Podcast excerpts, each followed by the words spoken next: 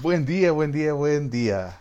Eh, bienvenidos a todos y todas, todas que estamos una vez más aquí en ese intento de crear algo nuevo, digamos, eh, llamado lo visceral. Lo visceral porque viene, ya lo dijimos la vez pasada, desde la boca del estómago, viene con aquel hígado o a veces viene bien pensado, depende de cómo se levante quien habla en esta ocasión. Eh, mi nombre es Menta, como lo habíamos hablado anteriormente, en este podcast está dirigido por Kevin y por Menta. En este caso, Menta está en los controles este día, ya que para los que nos escuchan por primera vez, en el capítulo anterior, lo que mencionamos fue un montón de cosas aleatorias. Fue nuestro piloto, fue nuestro lanzamiento, que fue muy divertido, por cierto. Pero que en esta ocasión vamos a retomar donde el capítulo anterior quedó. Dijimos que eh, antes que nada, paréntesis y abro. Si escuchan de repente un ruido como perro, el agua que pasa a un lado, unos carros pasando por el otro lado, me disculpan. Pues así es esto, así vivimos en El Salvador. Así son las colonias populares desde la cuna. Las agradezco porque realmente si no fuera así, no pudiera tener pan francés en la mañana, pan dulcito, ir a la tienda tan cerca y entonces esta vida es maravillosa de vez en cuando. Eh, volviendo al tema, hablábamos de que la salud mental es una cuestión bien importante eh, que se está comenzando a hablar aquí en esta vida. Y Kevin lo decía muy bien en la sesión anterior. Ese brother decía que está bien, hablen de salud mental, empiezan a decir que las cosas están saliendo bien, que hay que ir al psicólogo, pero dejaba abierta la pregunta. Pero, ¿y ahora qué sé que tengo que ir al psicólogo? Ya estoy yendo. Y más allá de eso, ya fui. ¿Y qué es ir al psicólogo? Así que para eso eh, tenemos un invitado esta mañana, un invitado muy especial que nos va a acompañar para poder ayudarnos a conocer todo esto que está pasando alrededor de la salud mental y todo esto que a través de, de, la visión de una persona que de alguna manera se formó en esta carrera llamada psicología. Así que, Kevin, bienvenido, qué gustazo tenerte aquí y que, bueno, me alegro un montón que te levantaste temprano. Dicen por ahí los rumores que te bañaste desde antes de las 5 de la mañana, ¿es cierto? sí, es completamente cierto, porque hoy quise comenzar el lunes con una vibra totalmente distinta. Y yo dije, bueno, vamos a estar con Menta más tarde en el podcast. ¿Por qué no bañarse temprano? ¿Por qué no arreglar el cuarto? ¿Por qué no peinarse como Dios manda? Así que aquí estamos y qué gusto eh, poder acompañarte, Menta. ¿Cuánto tiempo de no verte? Ah, sí, hombre, ya ratos que no estábamos por estos lados.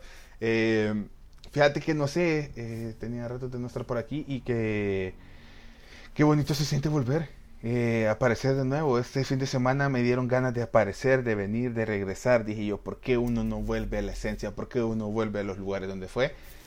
Y aquí estoy, aquí estoy y dije yo, bueno, ya que siempre hablamos un poquito de, de casaca, un poquito de carburo, hoy vamos a hablar un poquito de cosas serias. Así que, mm, Kevin, sin más que agregar, creo que te podría decir, ¿Qué es el psicólogo, Kevin? Ok, eh, el psicólogo, menta, déjame decirte que el psicólogo es una persona que, como dicen los textos, ¿verdad? Como dicen los textos, es una persona que se ha formado eh, y se ha especializado en el proceso de abordaje e intervención a la salud mental desde lo cognitivo, lo emocional y lo conductual. Estamos hablando de que viene a nivel de ideas, pensamientos, emociones, sensaciones, conductas, comportamientos. ¿ok? Esta persona se ha especializado durante eh, una formación universitaria de educación superior para poder generar estos procesos de intervención. Por eso se le habla de que es un profesional de la salud mental. Luego vos me dirías, pero ¿y entonces dónde entra la psiquiatría? Eh, sí, exactamente eso te diría que eh, clases mentales, ya ves, siempre estoy leyendo un poquito la mente aunque eso es un mito. Ojo, no quiero que se salga de este rollo, es un mito. Yo solo puedo leer la mente si ustedes me permiten conocerla a través de su palabra. Mientras ustedes no hablen, nadie más les puede leer la mente, señoritas, señoritas y señoritas. Entonces, eh, volviendo al tema de, de, la persona que es psicólogo, psicóloga, psicólogo, eh, me preguntarían, ¿y entonces dónde entra la psiquiatría? La psiquiatría es una rama que está dentro de la salud mental como tal, pero antes de ser psiquiatra, fue un profesional de la medicina, un médico.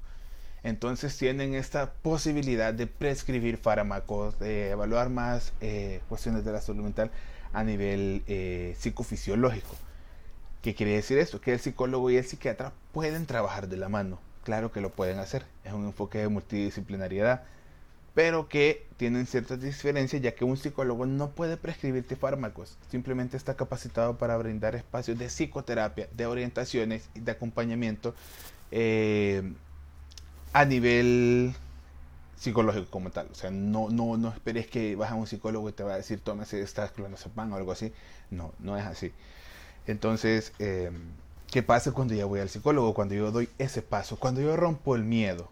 Yo rompo el miedo de llegar al psicólogo y ya estoy enfrente de esa persona y estoy a punto de abrir el espacio, ya sea la puerta de la clínica, ya sea el lugar donde voy a tener esta sesión, donde yo sé que me van a preguntar y qué le trae por acá. Entonces, eh, ese momento es bien duro, fíjate, menta, es bien duro porque no cualquiera lo puede llevar adelante. O sea, es entender que en ese momento vas a ser vulnerable. Y la vulnerabilidad, si a alguien, ah, si a algo en este país le temen las personas, en este país llamado El Salvador, es a la vulnerabilidad y a la sensibilidad. Y una sorpresa que nos engloba es que aquí lo que más tenemos es vulnerabilidad y sensibilidad. Entonces, no sé si notas ahí el patrón, no sé si notas ahí el patrón que, está escondido detrás de un funcionamiento y una observación general de lo que es este contexto. Fíjate, Kevin, que tenés razón. No lo había notado desde esta perspectiva, pero, pero sí. Eh, es cierto, o sea, te das cuenta que. O sea, explícame esta cosa. Estás hablando de que este patrón es que le tenemos más miedo a lo que más somos porque estamos tratando de ocultar lo que somos bajo un escudo de algo más. Sé que suena enredado, pero no sé si me entendiste. Eh, sí, te entendí, te entendí, te agarré la idea. Eh, y de hecho sí, eh, tratamos de ocultar a lo que, lo que somos por temer a ser vulnerables y sensibles. Entonces, ¿qué hacemos cuando pasa eso? ah, activamos lo que vienen siendo mecanismos de defensa. Y uno, o sea, ojo, no estoy generalizando, estoy haciendo una observación genérica de un contexto, un grupo amplio. Y uno, una de las mecanismos de defensa por excelencia de las personas en este contexto, llamado El Salvador, porque yo aquí vivo, no, no vivo en otro lugar, eh, es que se defienden con agresión. ¿Por qué? porque es la única manera que encontraron para poder sobrevivir y generar consistencia a la persona que son. Tienen que agredir. Y eso crea ciclos y ciclos viciosos, círculos viciosos de violencia. Y por eso terminamos siendo violentados desde incluso antes de nacer. Pero ojo, nos estamos saliendo un poco del tema. No quiero llegar hasta allá. Quiero llegar al punto de que, ok, está frente al psicólogo, te va a, a recibir en su espacio de atención y... Ah, caray, ocurre esto. Termina tu primera sesión. No te sentís cómoda, cómodo, cómodo. Sentís que esa persona mm, como que no fluye con vos. Sentís que pasa algo que no está coincidiendo. Sentís que, que, estar ahí es incómodo. ¿Ya? Juela, qué fuerte que pero esta incomodidad no tiene que ver con, con que estás hablando de tus cosas más oscuras o personales. Fíjate que no, menta. O sea, sí, pero no. Depende de cómo vas a estar hablando las cosas. Pero, ojo, y esto lo traigo aquí a la mesa de la plática, porque es muy importante. Eh, no siempre la primera persona que lleve tu proceso de atención psicológica será la persona adecuada. ¿Por qué? Porque los psicólogos, psicólogos psicólogas son personas humanas. Exacto. O sea, la naturaleza humana es esta. Son personas humanas y que esta profesión no se escapa de verse nublada por el sistema de creencias, valores y juicios que cada una de las personas tiene desde su nacimiento o que le han instaurado a lo largo de su vida. Así que es muy probable que la primera persona que lleve tu proceso de atención no sea la persona correcta, que no te sientas cómodo, cómoda, cómoda, que no te sientas en el lugar adecuado, ¿ok? ¿Por qué? Porque muy probablemente si tu problemática no coincide con lo que el profesional cree, si este profesional no es lo suficientemente profesional para, para demarcar un límite, como la ética lo dice, entre la persona que está detrás del psicólogo, va a mezclar todo y vas a terminar siendo agredido. ¿Ok? Un claro ejemplo. Eh, puede llegar alguna persona de la comunidad LGBTIQ y llega donde un profesional de la salud mental, que aquí en El Salvador se da mucho, ojo. Y cuando expresa sus dificultades, que probablemente no tengan que ver con nada de su sexualidad, pero como la persona psicóloga que está ahí acompañando el proceso dentro de su sistema de valores y creencias preconcebidos, no se permite aceptar este tipo de patrones, lo primero que le dice es, es que tu conflicto está derivado de tu enfermedad mental. ¿Y cuál es tu enfermedad mental? Ser homosexual. Y es como, ¿what? Hey Kevin, qué fuerte lo que acabas de decir. Pero pasa, menta. Te lo prometo que pasa, menta, en serio. Al día de ahora hay lugares donde profesionales de la salud mental están violentando a las personas porque desde que llegan las agreden, desde que llegan las violentan. Las personas vienen de verse atacadas por otras personas, por otros contextos, por otras situaciones que salen de sus manos a veces. En el caso de, de situaciones que, de, por ejemplo, hay mujeres que han sufrido violencia y la persona que debe de acompañarles, que debe de acogerles con esta ternura, simplemente las revictimiza y las juzga. ¿Por qué? Vamos a este caso que mencioné. Imagínate llega una persona víctima de una violación. Y sí, de nuevo lo remarco, en El Salvador existen ese tipo de profesionales. Llega una persona víctima de violación ante un psicólogo, psicólogo, psicólogo y lo primero que escucha es, es que fue tu culpa por la ropa que andabas usando. Es que no deberías de ir a ese lugar. ¿Y para qué salís a beber? Es que deberías de tener cuidado con las personas con las que hablas. Mira, y que tu papá no te quiere. Juela. Y Kevin, decime que no. Decime que no pasa eso acá. ¿Menta? Sí, sí pasa. Y mucho. Entonces, ¿qué quiero sacar a, la mesa con todo esto que te estoy diciendo? Y repito, no necesariamente la primera persona que lleve tu proceso de atención psicológica será la persona adecuada para tu proceso de atención psicológica. ¿Qué quiere decir esto? Que también te invito a que no generalices. Porque tu primera experiencia fue totalmente negativa. No quiero que llegues a un punto en el que digas los psicólogos, psicólogas no sirven. Realmente sí sirven, sí son urgentes, sí son necesarios. Porque como dijimos anteriormente, la salud mental está pasando en todo. Así como la salud física, que te hacía el ejemplo del catarro. Vos no, te, no tenés gripe solo cuando llegas a la unidad de salud. Vos tenés gripe en todo momento desde que te contagias. Pues entonces, pues tenemos una alteración en la salud mental desde el momento en el que pasa algo que te irrumpe.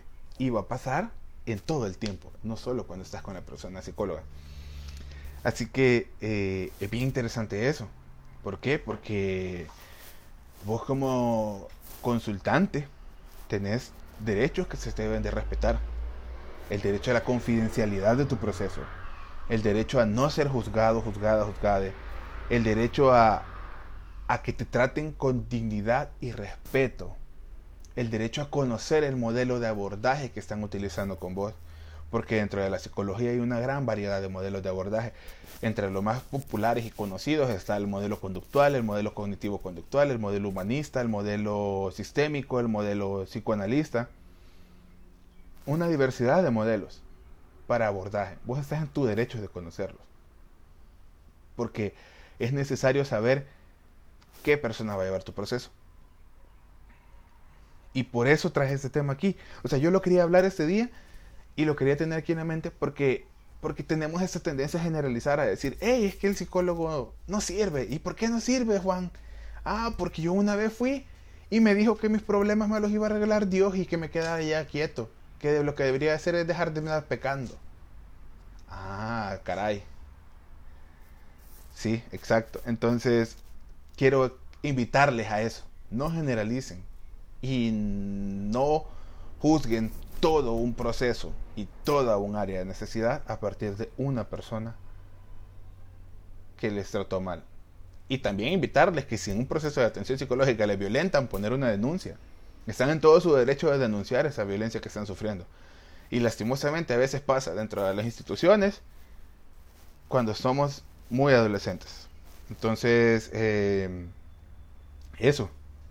Eso quiero, eso quiero tener en mente, menta. No sé si tienes alguna otra pregunta.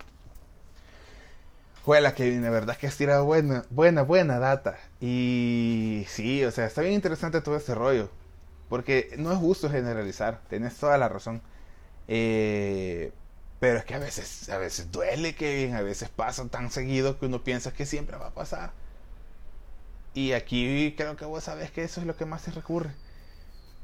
Sí, la verdad es que tenés razón. Aquí es lo que más, eh, más lo que más pasa, de lo que más estamos inmersos. Pero créemelo, créemelo que hay salida y es urgente. O sea, yo realmente, quizás a manera de despedirme, porque sé que el lapso es corto, eh, les haría esa invitación a que se cuestionen su salud mental, a que la valoren, a que le tomen importancia, a que busquen acompañarse en el proceso y que entiendan que ir al psicólogo no es decir que ya me arregló, porque el psicólogo no te va a arreglar, te va a acompañar, te va a orientar, te va a apoyar, pero quien va a hacer las cosas sos vos como persona, acompañado, solo, red de apoyo, etcétera, pero te va a ayudar a tener estos instrumentos y estas herramientas para poder, ojo, no buscar la felicidad eterna, porque esa es una utopía que no existe. Más bien a buscar la estabilidad a diario, porque una persona tiene que aprender a buscar la estabilidad a diario, ya que no somos estáticos. Vos podés ser estable para hoy a mediodía, pero a las 6 de la tarde ya te derrumbaste de nuevo. Entonces tenés que tener insumos para poder buscarla a diario y buscarla para alcanzar la paz interior y poder tener una vida sana, afectiva, cálida, empática, disfrutable. Entonces, partiendo de esa idea, empezás a ver un montón de cosas alrededor de vos. Sí, fíjate Kevin, tienes toda la razón. De hecho, yo antes vivía con esa idea de que uno tiene que ser feliz y ya, ser feliz y demostrarlo, decía uno. Pero no le daba la importancia de la primera frase. Sé feliz, no fingilo. ¡Ey, qué loco! ¡Qué loco! Porque siempre me criticaron a veces eso, de que yo fingía muchas cosas, pero aprendí a vivirlo desde mi cuerpo. Y, no sé, siento que así como yo aprendí ahora, siento que muchas personas también van a aprender al escucharte. O pueden enojarse también. O sea, esto es parte de un proceso, porque a la larga aquí cada quien interpreta. Vos una vez me dijiste, de hecho, cada quien interpreta lo que quiere a partir de las experiencias y las creencias que uno tiene. Exacto. Entonces, eh, va a ser interesante a ver qué dice la people. Espero que les guste y pues eh, ya saben, la salud mental es prioridad.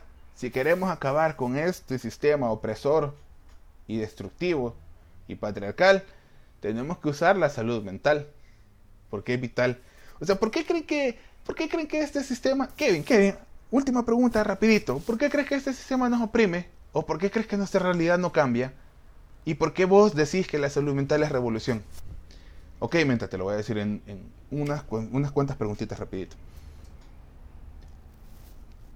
¿Has escuchado la frase, quien te enoja te domina? Claro, sí, creo que la has escuchado. Entonces, ¿qué pasa cuando vos no atendés las necesidades de salud mental de las personas? Se vuelven unas personas sugestionables, volubles, manipulables y se convierten en masas calientes de agresión.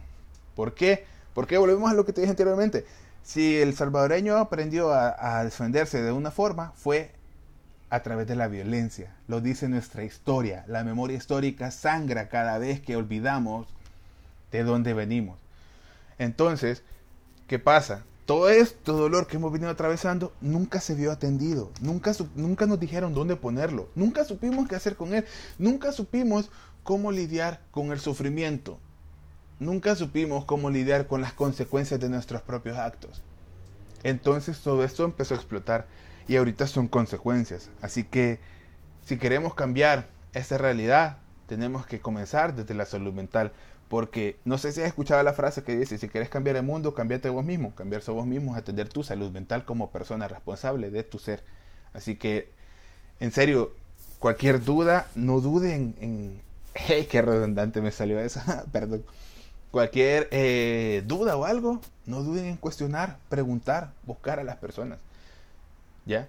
Nadie es perfecto, ni, ni yo soy perfecto. Yo que te estoy hablando aquí tengo muchos errores, pues. Pero trato de intentarlo. Trato de conocer, trato de transformarme. Y sobre todo acompañarnos.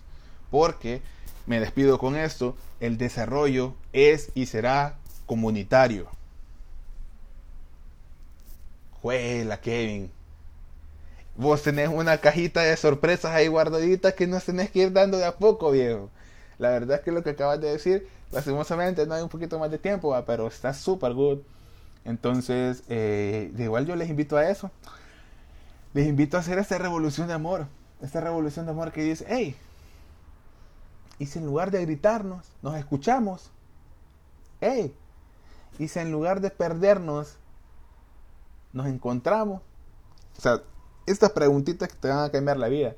Entonces, eh, qué bonito, qué bonito compartir con ustedes este tiempo. En serio, eh, cualquier duda, cualquier comentario está. Y les dejo esa pregunta, o sea, ¿cuál es tu forma favorita de defenderte? ¿Y por qué crees que es esa? Dátela, hijo, dátela porque, porque, ¿qué más vamos a hacer? Si no nos conocemos nosotros mismos, pues no sé, vamos a andar perdidos por toda la vida. Así que, eh, gracias por escuchar, qué gustazo. Si de repente ustedes dicen, hey, ese baboso sí le cuesta hablar, me disculpan, yo estoy aprendiendo, soy un jovenaxo elegante que está aquí en esta vida disfrutando, ¿verdad, Kevin? Eh, sí, la verdad es que yo le agradezco a Menta por el espacio. De hecho, gracias por intentarlo, porque creo que a la larga eh, no se trata de quedarse siempre con lo hubiera hecho, sino que de intentarlo, pues sí. Y al final, como te dije en varias ocasiones, Menta, la gente va a interpretar lo que la gente quiere interpretar a partir de sus experiencias y de sus creencias y de sus emociones, ojo. Así que, eh, nada. Ah, y sobre todo, reconocerte, Menta, que este es un espacio de vulnerabilidad. ¿Por qué decís eso, Kevin? Porque vos te estás abriendo hacia un montón de personas que no te conocen y que pueden creer que conocen tu vida. Así que, dale, viejo, ánimo, fuerza. No estás solo, te acompaño y qué gusto que lo estás haciendo. En serio, lo espero que lo sigas repitiendo cada vez que se pueda. Hey, Kevin, gracias. Gracias, en serio, gracias. Esas son unas muy bonitas palabras. De hecho, no te lo voy a negar. A mí me da miedo. Me da miedo pensarme en este, en este mundo. Pero yo dije, bueno, de miedo ya viví. Y si ahora vivo de intentarlo, no la larga, dije, ¿qué tenemos? ¿Qué tenemos? Entonces, eh, como dicen por ahí, lo único seguro es un no. Entonces, por lo menos hay que ver si se puede hacer algo distinto. Así que, gracias, la verdad. Ahí estamos a la orden. Sigan, sigan, sigan escuchando los probables capítulos que vayan a venir después de este podcast o intento de podcast que se llama Lo Visceral, donde tratamos de compartir diferentes temas que puedan ser de relevancia o no. Ustedes pueden decir, ah, wow, qué formales. Pero ¿y qué pasa si de repente la otra vez que nos encontremos yo vengo y les hablo de la importancia de poder usar el color verde en este tiempo? Así que nos vemos y qué gustazo.